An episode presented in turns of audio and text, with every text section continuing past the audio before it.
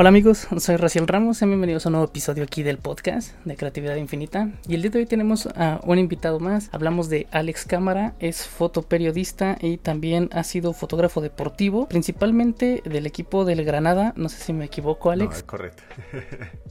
Muchas gracias, encantado de estar aquí contigo. Eh, bueno, pues quisiera saber, bueno, conocer un poquito más de ti. Yo sé que tienes tu canal, tus redes sociales y demás, y muestras tal cual cómo es la vida de un fotógrafo deportivo, del fotoperiodismo, pero me gustaría saber un poquito más cómo este, iniciaste en la fotografía, qué estudiaste, eh, cómo, cómo llegaste a dedicarte a esto. Perfecto. Pues mira, yo empecé eh, a trabajar, bueno, estudié la, la, carrera de comunicación audiovisual, eso para empezar. La acabé allá por 2010 más o menos. Y em, antes hice como una práctica eh, en una empresa, en una televisión, ¿vale? Porque yo como estaba estudiando audiovisual, pues de primeras como que yo pensaba más dedicarme al mundo de la televisión, el cine y todo eso, ¿no? Pues empecé las prácticas, estuve un par de años... Eh, contratado luego en una televisión local aquí en Granada y comprendí que no era lo mío, o sea, no, no me acababa de gustar muchísimo el tema de la televisión. Eh, yo de forma paralela, mientras trabajaba, pues iba practicando con, con la cámara de fotos también, e hice varios cursos de fotografía, etcétera, y al final eh, vi que lo, que lo mío era la fotografía, o sea, a mí me, me llamaba mucho más la atención captar eh, una noticia en una sola imagen, o sea, expresar cosas con una sola imagen, que grabarlo en vídeo como tal. Así que al final, pues bueno, fui practicando, eh, tuve una primera oportunidad eh, con un periódico local de aquí, le gustó y al poquito empecé a trabajar con ellos, con Granada Digital se llama.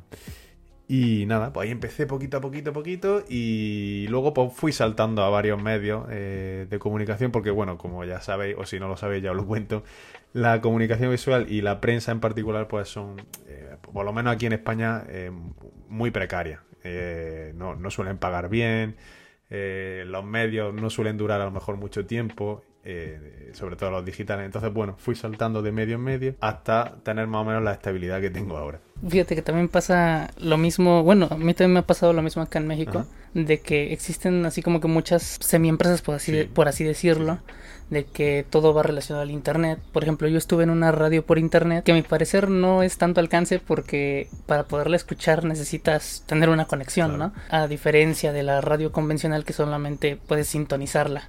Exacto. Y igual me pasó así, de que la empresa de repente ya no estaba, de repente sí, y entonces eso fue en tu caso, o sea, estuviste así como en una empresa y de repente te tocó que desapareciera y... No, en mi caso, en mi caso no llegó a desaparecer, pero sí es verdad que, eh, bueno, las condiciones no eran las mejores. Eh, y bueno, uno al final se cansa de, pues, de, de esa precariedad, de estar dependiendo de, de incluso pues, que buscar que te paguen, etcétera. Y entonces yo al final lo que hice fue un poco buscarme la vida y empezamos empezamos a digo empezamos porque coincidí con un compañero redactor en esta etapa y empezamos a buscar soluciones, ¿no? Ver cómo podíamos salir de, de, esa crisis, digamos. Y al final, básicamente lo que hicimos, eh, después de experimentar eh, trabajos diferentes, es montar nuestro propio periódico, porque, porque estábamos viendo que no que era muy difícil. Eh, hoy en día por desgracia no existen los contratos como tal, ¿no? Eh, hoy en día tienes que ser autónomo, como se dice aquí en España, o en inglés que se suele decir freelance. Y, al final, pues lo que hicimos fue montar nuestro propio periódico, que se llama Ahora Granada, que es con el que estamos actualmente, que llevamos ya nueve años. Y la verdad que, pues bueno, muy contentos, es una tarea muy difícil, muy complicado llevarlo para adelante, porque al final, pues somos, somos apenas tres personas los que lo llevamos para adelante más luego gente que nos vaya ayudando y demás. Y bueno, en eso estamos. Obviamente no se puede vivir solo de un proyecto, eh, cualquiera que sea freelance lo sabe y, yo, por ejemplo, trabajo para mi propio periódico, sí, pero también tengo que trabajar para otra empresa porque si no, no podría sobrevivir. Entonces trabajo también como autónomo, para, como freelance para la agencia Europa Pre aquí en Andalucía. Eh, también trabajo, eh, de vez en cuando colaboro con eh, Anadolu Agency, que es una agencia turca, que he empezado con ellos recientemente. Eh, en fin, voy buscando de todo un poco. También, obviamente, he hecho alguna que otra boda, no, lo niego, y, no pasa nada. Además, un mundo bastante curioso e interesante. Y bueno, todo lo que se pueda ir pescando, bueno, Sí, créeme que bueno, tú que me lo platicas ahorita y también me ha pasado, ser freelance sí es bastante complicado porque no es como que un trabajo constante, ¿no? A veces hay de esto, a veces hay de lo otro. Y en mi caso, yo soy recién egresado de la carrera de Ingeniería en Comunicación aquí en México. Y este, y créeme que sí es como que bastante extraño de que te piden muchísimos años de experiencia en este caso. Sí, sí. Tengo 23 y me piden, no sé, 5, ¿no? 4. Increíble. Entonces sí es como que un poquito raro. Incluso los sueldos no son muy buenos. Sí. Eh, hay incluso otros trabajos que son, se puede decir que no involucra tanto grado de estudios y se pagan un poquito mejor a diferencia de, de tú que tienes tu, tu, título y estás buscando y no, no te ofrecen realmente lo que, lo que debería ser o como que a veces no es tan realista. Sí, sí, para nada. Entonces, ¿podría decir que tú trabajas para tu propio periódico? Sí, eh, efectivamente. O sea, trabajo para mi propio periódico y luego aparte, pues lo compatibilizo con eso, pues con una agencia de noticias que es de aquí española. ¿Y cómo fue que, bueno, este, qué te inspiró a abrirte el canal y a y empezar a documentar todo, todo este mundo de la fotografía, los lugares a los que vas, todos los eventos en los que has estado? Pues mira, eso eh, me dio porque, pues fíjate, eh, antes comentaba que la televisión no era lo mío, pero sí es verdad que el, mundo audiovisual, el mundo de, los vídeos, el montaje de vídeo y tal, siempre me ha gustado. Eh, y a día de hoy, pues si puedo hacer algún vídeo para YouTube, lo hago. Y entonces, pues empecé un poco por ahí. yo llevaba ya bastante tiempo currando cuando empecé a hacer los vídeos de, de fotografía en YouTube y llevaba ya, pues a lo mejor llevaría unos 4 o 5 años, ¿no? Y, se me ocurrió la idea, porque yo siempre buscaba, obviamente YouTube es una fuente eh, para aprender muy, muy grande y muy, muy buena, porque al final, eh, hoy en día cualquiera, si se lo propone, puede estudiar fotografía eh, a través de YouTube. No es lo más recomendable, porque lo suyo es, para, mi gusto, estudiarlo bien estudiado, pero es verdad que YouTube es una herramienta que tú puedes buscar y puedes aprender mogollón de cosas. Entonces yo me di cuenta que relacionado con el fotoporedemio no había mucho en YouTube, no había mucho, ni con la fotografía deportiva. Y entonces dije, bueno, pues voy a probar. Yo ya tenía el canal abierto desde hace mucho tiempo, desde 2006, pero subía cosas personales o subía, me gustaba mucho la bicicleta, pues subía cosas de ciclismo, pero nunca había tenido tirón. Y eh, pues dije un día, voy a hacer un vídeo de cómo hago un partido de fútbol, cómo lo cubro. Y joder, tuvo mucho éxito.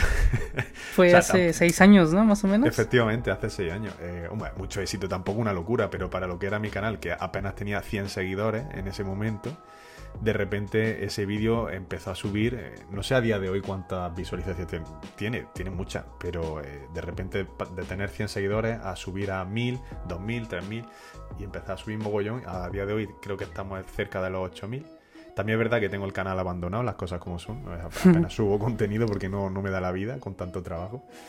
Pero empecé a, subirlo por eso, porque no había mucho material eh, relacionado con el tema. Y, a mí que me gusta hacer mis cosas audiovisuales de vez en cuando, pues por eso empecé un poquito.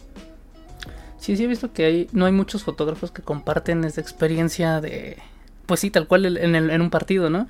Claro. Y bueno, viendo ese video que fue ya tiene hace seis años, ya casi alcanzas las 100.000 visualizaciones. está, está de maravilla. Y mi duda es, ¿cómo entraste? Bueno, o sea, ¿eso fue proyecto tuyo propio de, o sea, de tu periódico, eh, de las fotos que tomaste de ese partido de esa vez del Granada, o te contrataron para ello, o, cómo fue claro, eso? eso efectivamente fue porque, porque yo el Granada Club de Fútbol lo, lo cubro a diario porque tengo que ir para el periódico. Entonces, claro, ya que estaba acreditado y demás, aproveché para hacer esos vídeos. Eh, y entonces, bueno, sí, eh, o sea, no, fue un trabajo en concreto que me llamaron. Luego en el canal sí hay algún vídeo que son trabajos en concreto. Por ejemplo, el, último que hay de fútbol, si no recuerdo más, que es eh, en Copa del Rey, que es en Mancha Real, el Mancha Real contra el Athletic Club de Bilbao. Ese sí fue un trabajo, por ejemplo, que me llamaron, ¿no? De, del País Vasco, una agencia para cubrirlo para el periódico de allí de Bilbao. Entonces, eso lo grabé también y creo que quedó interesante porque se ve también cómo se trabaja en un campo que no es de primera división, porque habitualmente los, vídeos que yo subía eran en primera división, que siempre hay una luz de puta madre, perdona la expresión.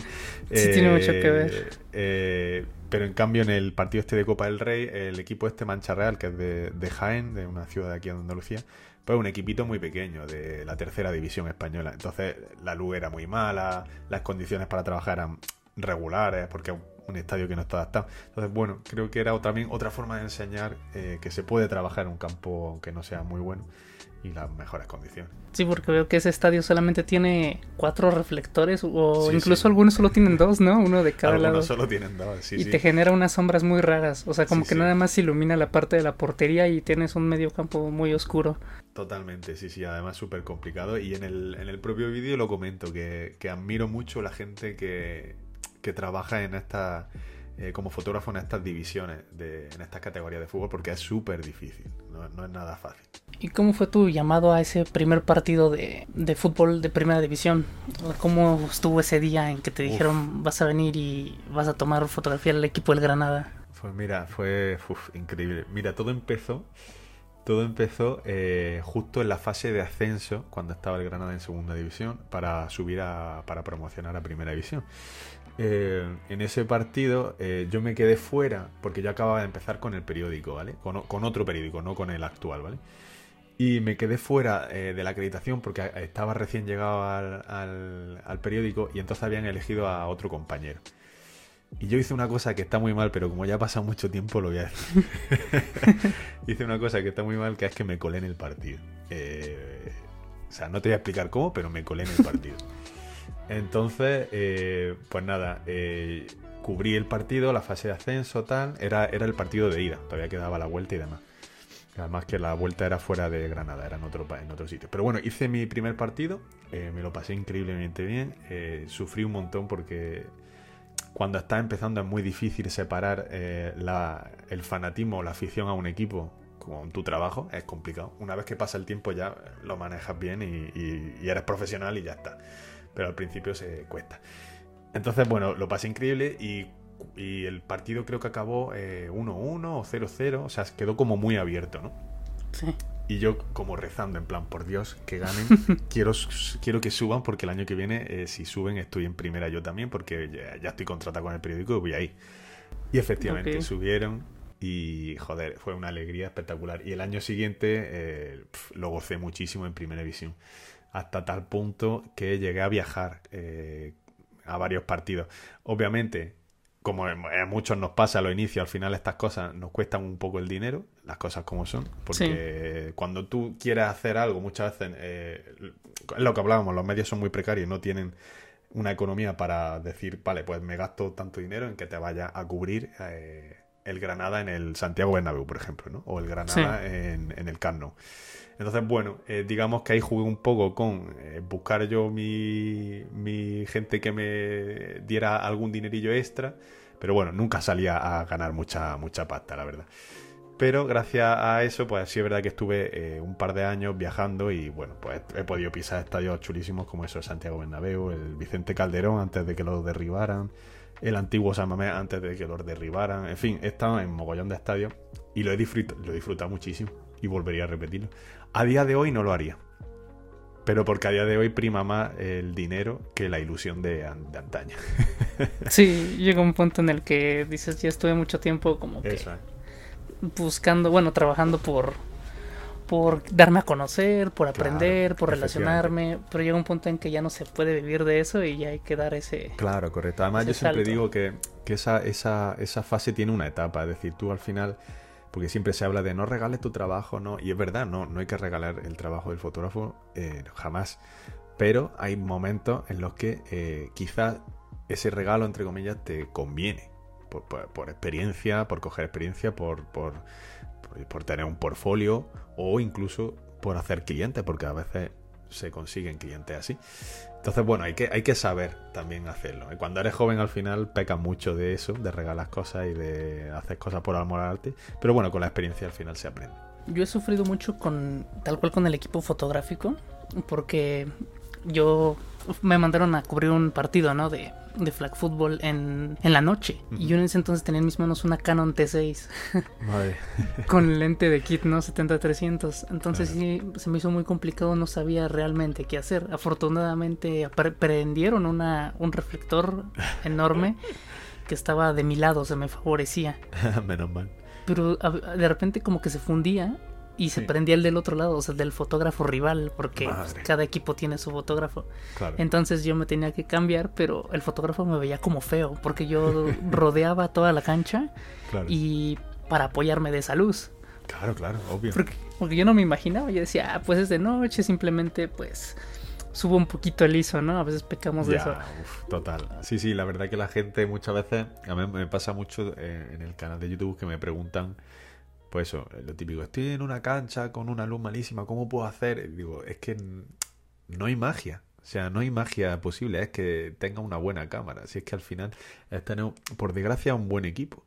Porque la fotografía deportiva es así. Eh, yo siempre lo digo, mucha gente dice que no es, no es el equipo que lleva o no es la cámara, sino el ojo que mira, ¿no?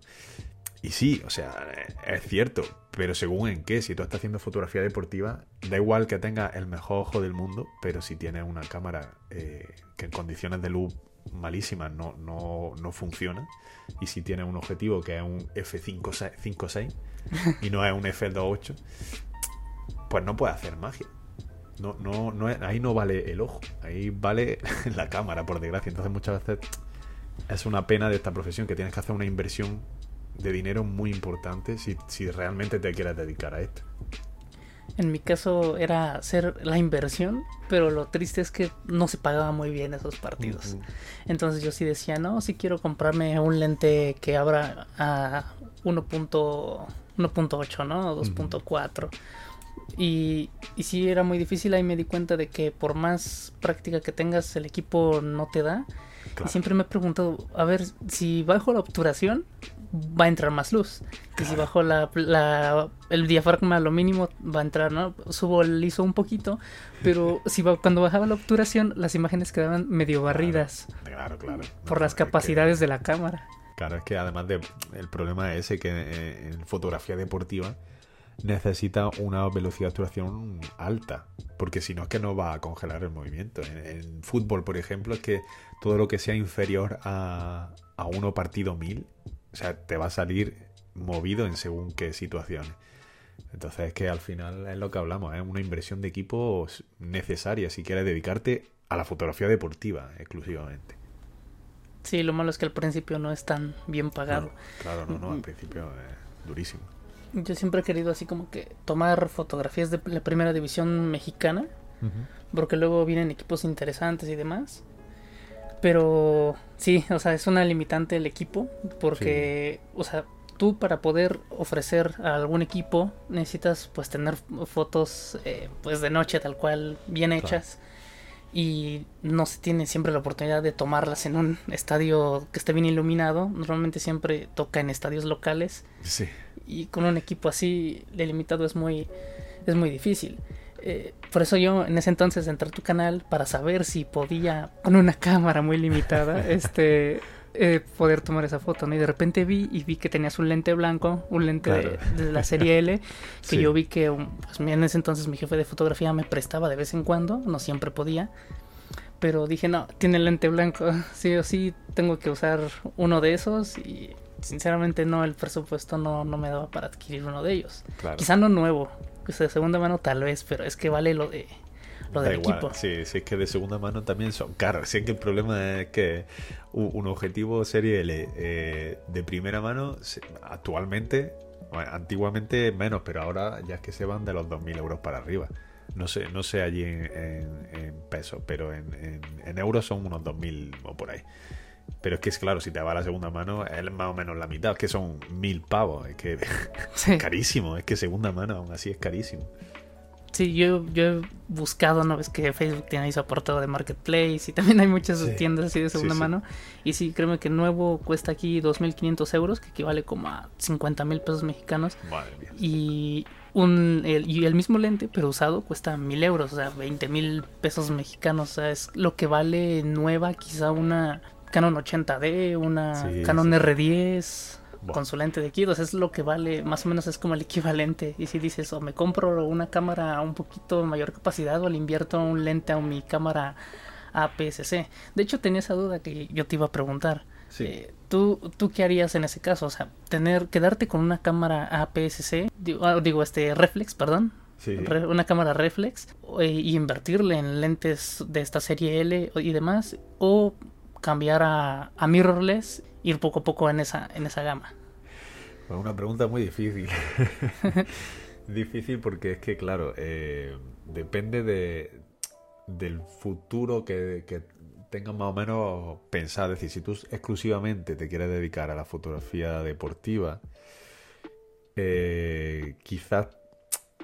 Es que claro, el problema es que al cabo del tiempo el salto lo va a dar a mirrorless, porque es el, futuro, el futuro que ya está aquí, porque ya todo el mundo está cambiando a mirrorless y bueno, ya se ve eh, que las marcas están aportando por eso. Es decir, que no, no creo, seguirán construyendo reflex, pero a nivel más profesional yo creo que va todo encaminado a las mirrorless. Entonces, eh, quizá en este caso actual, yo te diría que vaya ahorrando para una mirror y luego ya va metiendo el objetivo. Pero quizás sí, porque. Bueno, ten en cuenta que también tienen el adaptador, es decir, que tú luego puedes adaptar las lentes de, la serie anterior, o sea, de las reflex, las puedes adaptar a las mirrorless. Y funcionan, por lo menos en Canon. En Canon están funcionando muy bien, por lo que tengo entendido. Yo actualmente todavía tengo eh, reflex.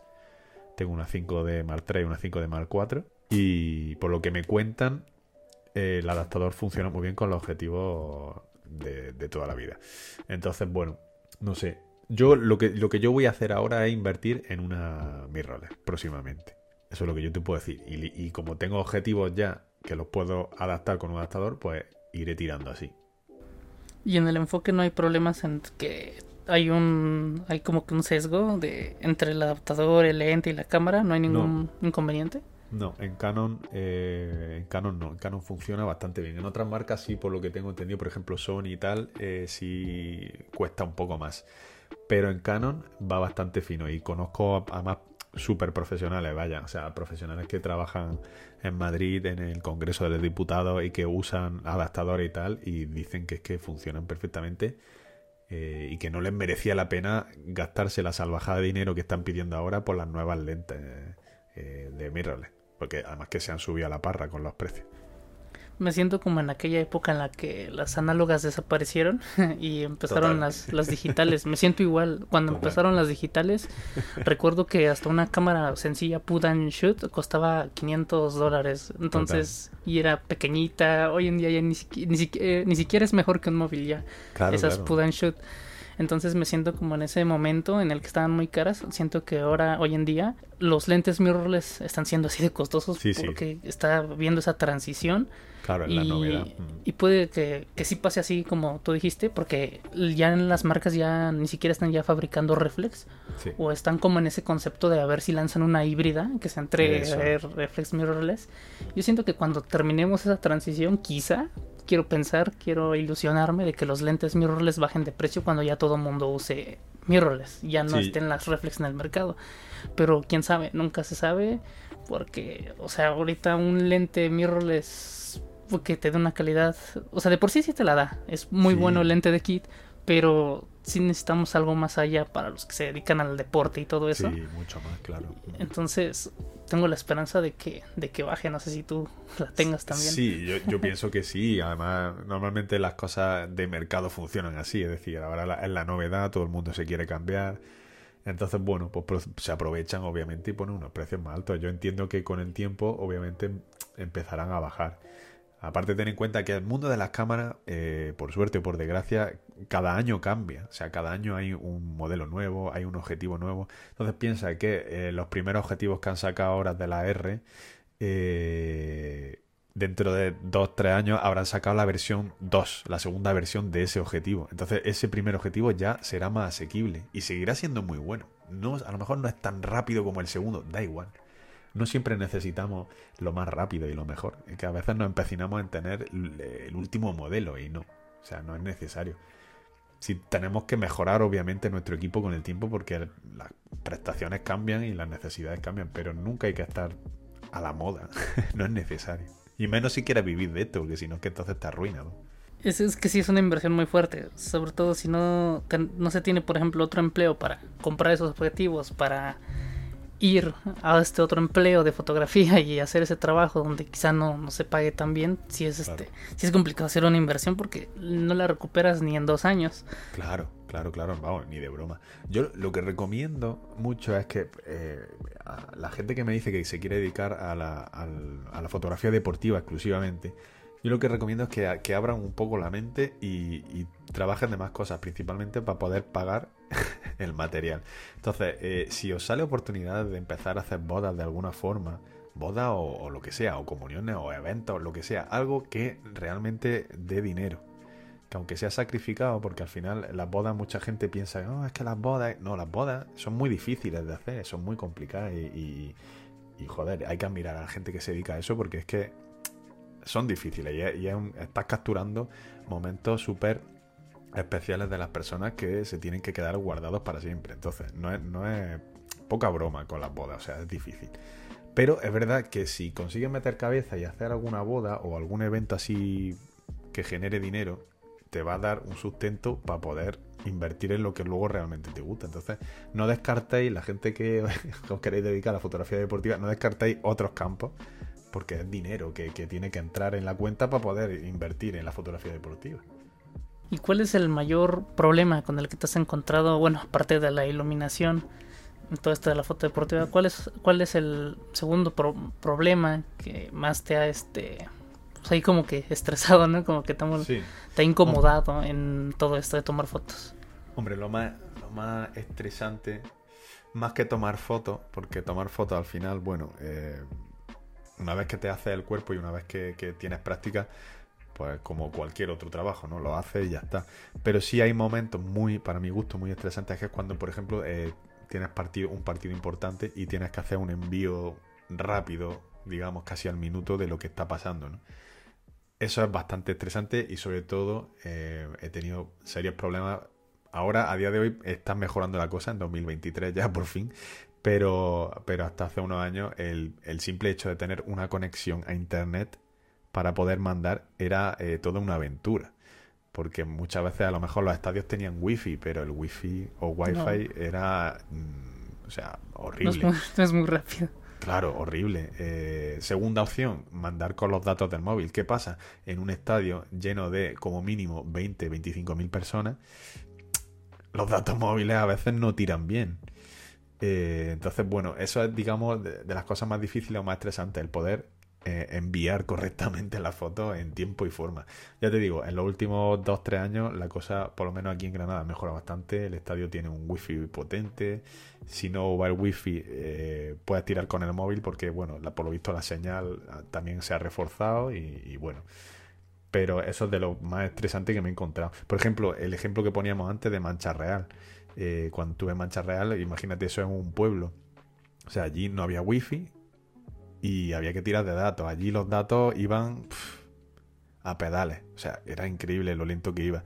Y ahí sí estaba mandando también, además, para un periódico de fuera, que tenía que hacerlo mucho mejor incluso porque son gente con la que no tienes confianza, no, no tienes contacto a diario y entonces no puedes fallar.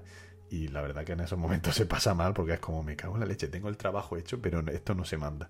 Sí, sobre todo llevar un portátil contigo, ¿no? Porque eh, he visto que siempre al medio tiempo, siempre al medio tiempo como que vemos las fotos en redes sociales, ¿no? Nos vamos al descanso 00 y ven, están las imágenes. O sea, recién acaba el primer tiempo, los tres minutos, dos minutos, ya los medios están publicando, esas fotos tienen que estar pues tal cual en, cuestión de minutos o incluso en segundos. Sí, sí, Entonces, es esencial. Tengo entendido que cuando tomas la foto, luego, luego la vas enviando o te esperas eh, a que termine el primer tiempo. A ver, depende del partido. Hay partidos que son más tranquilos, los que no tengo prisa. Entonces, si no tengo prisa, lo que hago es que en el descanso, en esos 15 minutos, pues envío la primera parte. Y eh, al finalizar el encuentro, pues envío la segunda parte y ya está.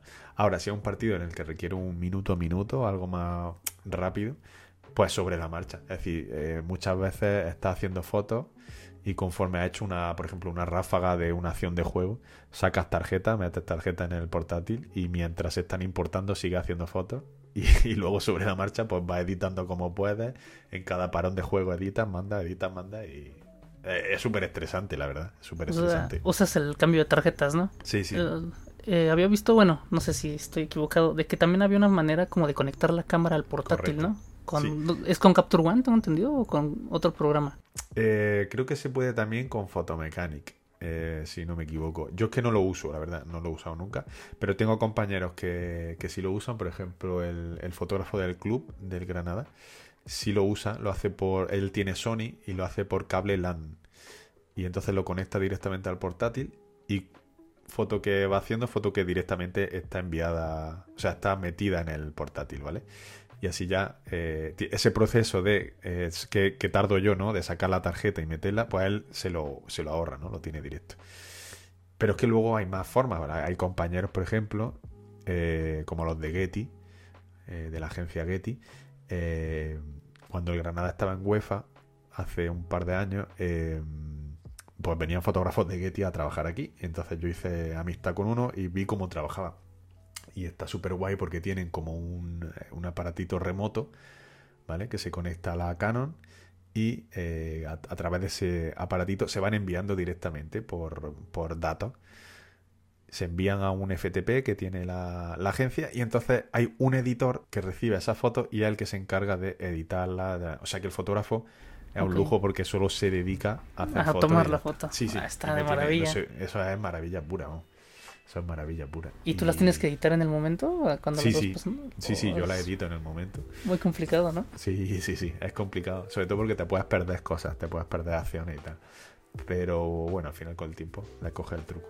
Igual se puede recortar desde la cámara, ¿no? Tomas la foto. Sí, también, también. Lo que pasa es que ahí, ahí es peor porque ten en cuenta que si tú estás entretenido con la cámara y toqueteando botones, de repente pasa algo y no tienes esa agilidad de, ¿sabes? De cancelar lo que estás haciendo y ponerte a hacer fotos. Entonces, yo siempre tengo mi ordenador portátil, le traigo su propia banqueta. Yo siempre digo que mi ordenador siempre está cómodo trabajando, porque le traigo su banquetita, lo pongo delante mío, sentado, y entonces ahí lo tengo dispuesto. Y si tengo que editar, tengo siempre la cámara con un monopié, con el 300 milímetros, la tengo apoyada en el hombro y si pasa algo, inmediatamente pues cojo la cámara y empiezo a disparar y ya está. ¿Nunca te ha pasado a ti o a alguno de tus compañeros o que hayas visto de que el balón le haya tirado su portátil, le haya dado en la cámara o, ah, sí, sí, sí. o algo por, el estilo? sí, lo he visto, sí. A mí no me ha pasado por suerte. Eh, yo me he salvado hasta ahora después de uno que hoy estamos en 2023, llevo 11, 12 años currando. En 12 años nunca he tenido ningún inconveniente. Sí, me lleva algún pelotazo, que son muy típicos, en la pierna o eh, lo típico que la, la, paras con la mano y te haces polvo. Pero nunca al equipo. Pero sí he visto compañeros, pues a un compañero, por ejemplo, tenía un objetivo de estos maluchos, era tipo kit, ¿vale? Era un, no sé, un 100, 200, un 100, 300, algo así, pero estos malillos. Y le pegaron un pelotazo y se lo partieron por la mitad directamente, eh, a otro compañero le dieron un pelotazo en, un portátil, que también se lo rompieron. Eh, recién en el último partido de liga eh, se cayó una grada. Bueno, se cayó, vale, no se cayó. Se abrió la, se abrió la grada porque hubo un, gol en el último minuto y la gente pues bajó, digamos, corriendo a, a celebrarlo cerca de los jugadores. Entonces se apoyaron tanto en la valla que la valla tiene un sistema que funcionó, que es un sistema anti-avalancha y lo que hace es que se abre para que la gente no se aplaste contra la valla. Entonces se abrió la valla y se cayeron. Y entonces en esa caída, pues aplastaron un portal y tal, que por suerte no sufrió daño grave, por suerte. Pero que esas cosas pasan. como cuando le rompen a un compañero el portátil, el lente y demás. No hay como que una empresa que respalde ese daño o el equipo de fútbol. O sea, se supone. Eh, no sé, actualmente no lo sé, la verdad no lo he preguntado. Eh, pero se supone que la liga eh, tiene como una especie de seguro o algo así, que en caso de, estos sucesos, eh, no sé si te ayudan o directamente te, dan una indemnización o algo así para poder reponer el equipo dañado. Pero no lo sé seguro 100%. O sea, me suena la historia de hace unos años que a un compañero, el compañero que le rompieron el portátil, se lo restituyeron, se lo compusieron nuevo. Pero no sé si a día de hoy eso sigue siendo así. No tengo ni idea. No creo que siempre pase, ¿verdad? No, no, no, no, es habitual, de hecho, no es nada habitual, porque si, si tienen en cuenta nosotros, por norma general, la mayoría de fotógrafos están como detrás de una valla. A mí no me gusta, yo de hecho no me pongo nunca detrás de la valla, me pongo pegando al banderín del córner y, ya está, y que, hay, que haya suerte. Pero no, no suele, no suele pasar nada, es raro. Creo que ahí pasan menos balonazos, ¿no? En los corners. Sí, mucho menos, porque normalmente los balonazos son por, por, un tiro, un disparo o algo, pero ahí en el corner, hombre, te puede llevar, algún golpe te puede llevar, porque a veces forcejean en los corners. sí, que disputen el balón. Disputan el balón, efectivamente. Pero no, yo ya te digo, nunca hemos tenido problemas. Y bueno, en esta temporada que el Granada está en segunda división, ¿tú sientes que, no sé, la presión del trabajo en cuestión de, pues de la versatilidad de enviar las fotos, de no perderte nada, ¿sientes que la presión es menor o es este igual que estar en la primera división española? No, es menor, eh, es menor en cuanto a envío, eh, porque mira, el problema del fútbol eh, y de la fotografía deportiva en el fútbol es que es muy competitiva eh, entre fotógrafos. Porque cuanto antes subas tu foto, más opciones tienes de que te la compren, ¿vale? Una cosa es distinta si tú vas ya contratado o tú trabajas para un periódico, como en mi caso, pues no, tienes presión en ese sentido porque tú trabajas para tu periódico y ya está.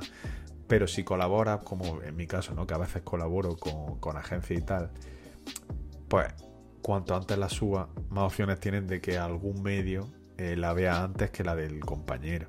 Entonces, en primera división, si hay más presión en ese sentido, pues porque al final es una, es una liga que tiene una repercusión mundial. No, no es, no es, como segunda. Segunda no, no tiene tanta repercusión. Entonces no, no hay esa competencia. De hecho, hay muchos menos fotógrafos. En primera división nos podíamos juntar a lo mejor 15, 20 fotógrafos por partido. Y a día de hoy, el día que estamos 10, me parece ya una locura. Entonces, bueno, baja el nivel. Pero sí es verdad que a nivel económico, casi que segunda me ha traído más trabajo que primera. Porque al final hay muchos equipos eh, de toda España, está como más repartida. Y, muchas veces, pues claro, es una, es una división que no. Los periódicos no van a mandar a los fotógrafos, no es como Primera División que va a un Carnot, va a un Bernabéu. Y entonces sí es verdad que te llaman de agencias o de periódicos de por ahí fuera para pedirte fotos. Entonces yo a nivel económico, la verdad que me ha venido casi que mejor segunda. He vendido más eh, para periódicos que, que lo que es en primera división. Porque primera ten en cuenta que es mucho más difícil. Primera al final está Agencia F, que es la agencia nacional de aquí de España. Eh, agencia Getty. Eh, agencia Europa Press o sea, en todos los partidos hay agencias. Un poco más grande, ¿no? claro. Empresas más grandes. Es que tan solo, tengo entendido, creo que, el, que el séptimo lugar va a competiciones europeas. Efectivamente. A Conference League me parece que es la nueva, el nuevo torneo. Entonces, no es lo mismo tener ahí Barcelona, Madrid, Atlético, todo eso. bueno, lo digo con todo respeto, a, tener pues otros equipos. Claro, no, no. Pues otro nivel en segunda. O sea, no digo que el nivel de segunda sea malo, porque he visto que también es muy bueno Sí, pero sí, es, es un nivel muy bueno, obviamente, y se ve, se ve un buen fútbol. Pero, pero es lo que estamos hablando. Al final, la repercusión la tiene quien la tiene: el Madrid, el Barça, el Atlético de Madrid y poco más. Sí, tan solo se nota en los estadios, ¿no? La calidad de los estadios, la, la, magnitud que tienen. Claro. Y, y sí, o sea, creo que sí es buen punto, así como, como lo dices, de que bueno, yo lo veo así, que es preferible como que vender más allá, bueno, a más equipos, tan solo la cantidad de, equipos que disputan la segunda división, que son 22, a 20 que es de, primera. Claro.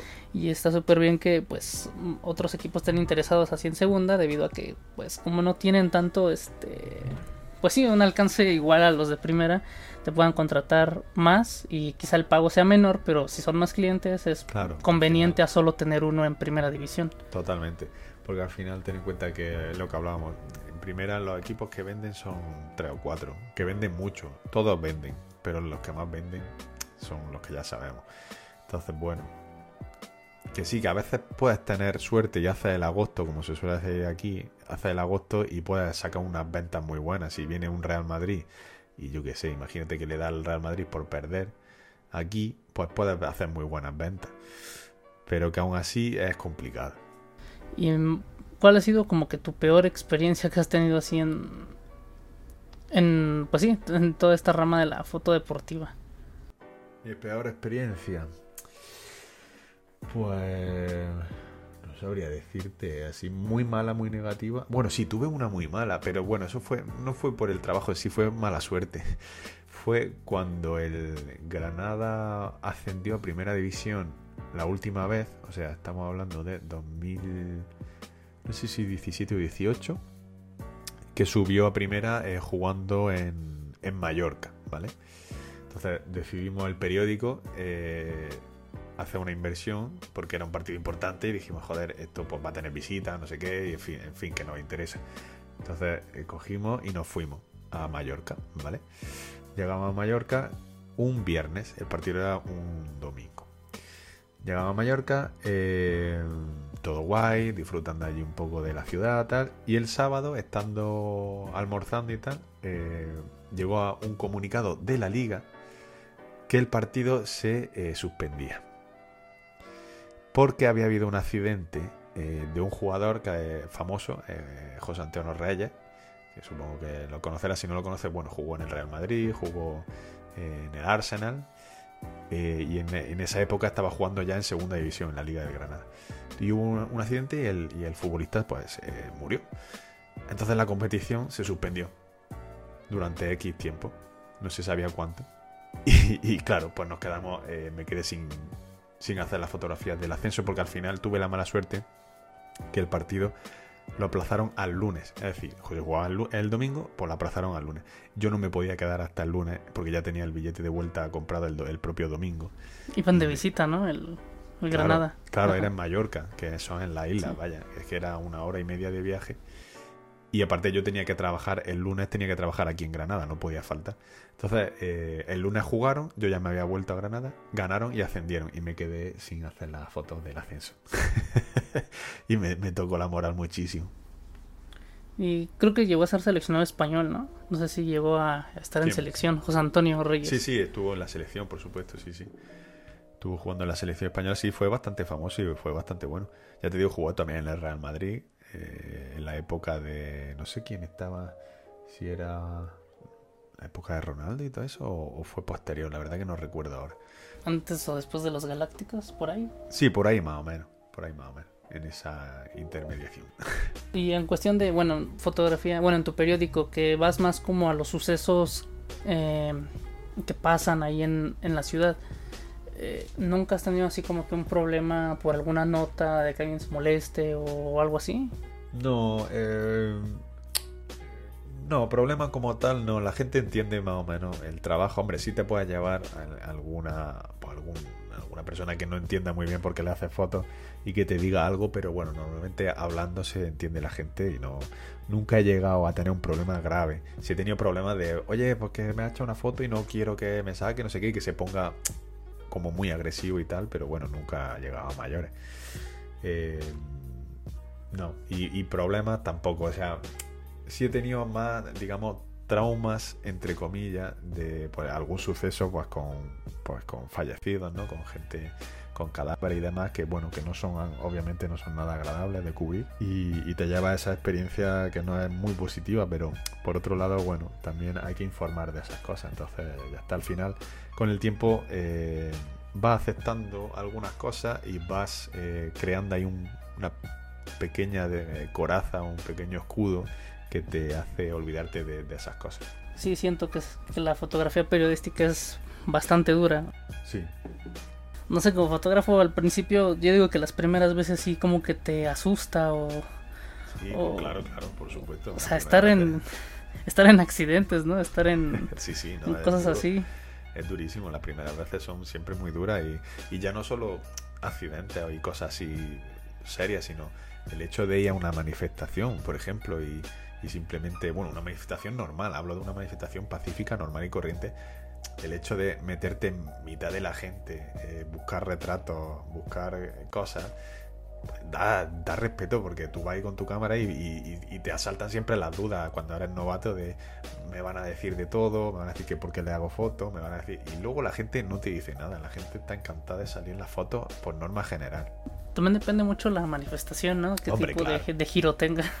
claro, normalmente las manifestaciones, vamos, no sé allí, pero aquí normalmente son más o menos, son pacíficas. Sí, es, sí me han tocado cubrir manifestaciones duras, en las que se ha ido de madre y, y bueno, ha habido altercados con la policía y tal, y ahí, hombre, miedo se pasa porque es que tú estás igual que los manifestantes, estás en medio y, te, y te puedes llevar un golpetazo. Pero bueno, yo por suerte nunca he tenido problemas. Me lleva empujones eso sí, y algún agarrón, pero nunca me ha pasado nada grave. A mí me pasó algo muy, muy curioso. Yo creo que ha sido de mis experiencias un poco raras. de que yo fui a cubrir un partido.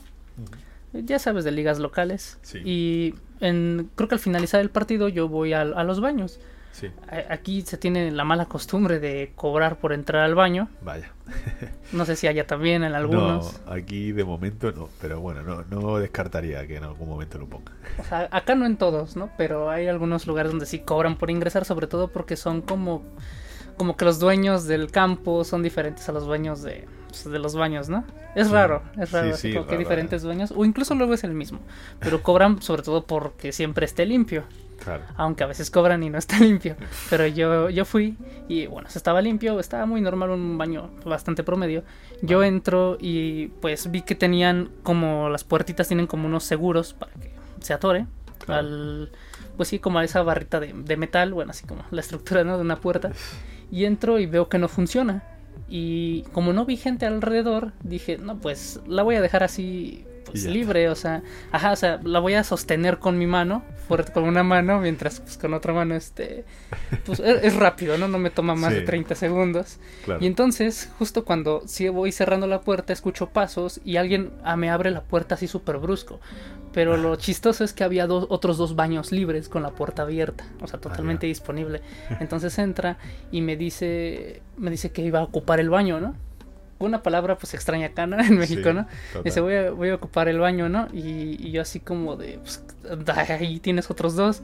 Pero me dio miedo porque venía como con los ojos muy dilatados o como bastante enojado, molesto. Y yo me pregunto, ¿quién, ¿quién viene a meterse sustancias a un partido familiar, no? Qué mal asunto, sí. Pero iba súper raro y entonces como pude, ¿sabes qué? Terminé este y me, y me salvo y se me quedó viendo así súper raro y pues yo todavía no terminaba como de de guardar bien pues mis cosas porque de la mochila porque solamente como que las las metí rápido no las guardé en su maletín solo las metí rápido y dije ahorita que salga ya me limpio mis manos y guardo bien el equipo y pues ya rápido me lavo las manos y me salgo corriendo de ahí. Fue como que la experiencia más, como que más rara porque sí me sentí invadido y que me viera, ajá, algo algo extraño. Ahora entiendo por qué era gratis. Total, total. A ver, eh, eh, relacionado con eso que has dicho, eh, yo sí he tenido alguna experiencia, por ejemplo, la, cuando en la feria de aquí... el, normal que, que vaya por la noche haya mucha gente pues que vaya un poco borracha, ¿no? un poco más bebida de lo normal. Al final, una fiesta es normal.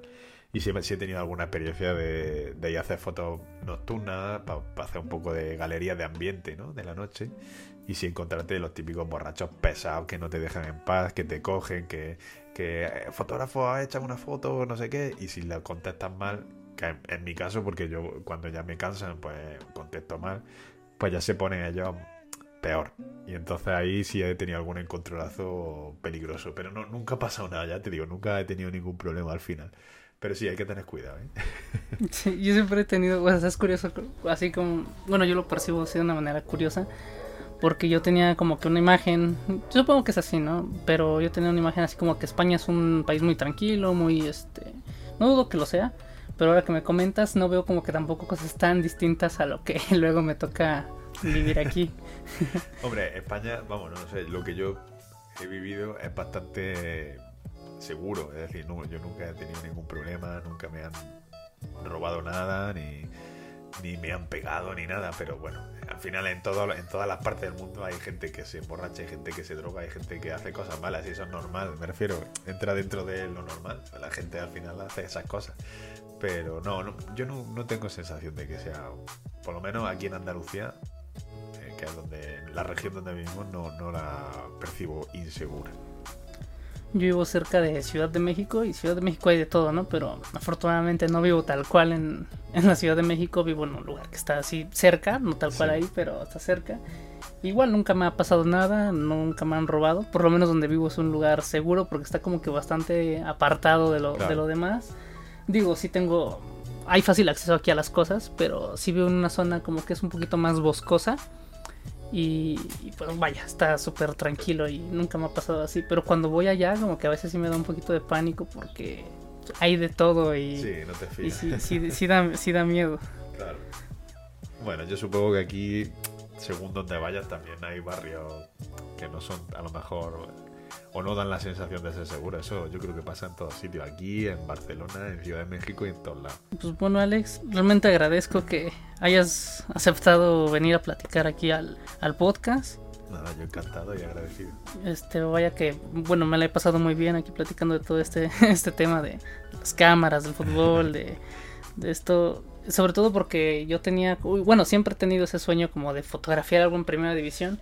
Entonces, como que tener ese contacto con alguien que ya haya tenido esa, esa experiencia y sobre todo en la liga española que es muy conocida en todo el mundo, vaya que, que me hace entender pues muchas cosas, me hace aprender, me hace tener una visión distinta, ¿no? De todo esto de la fotografía.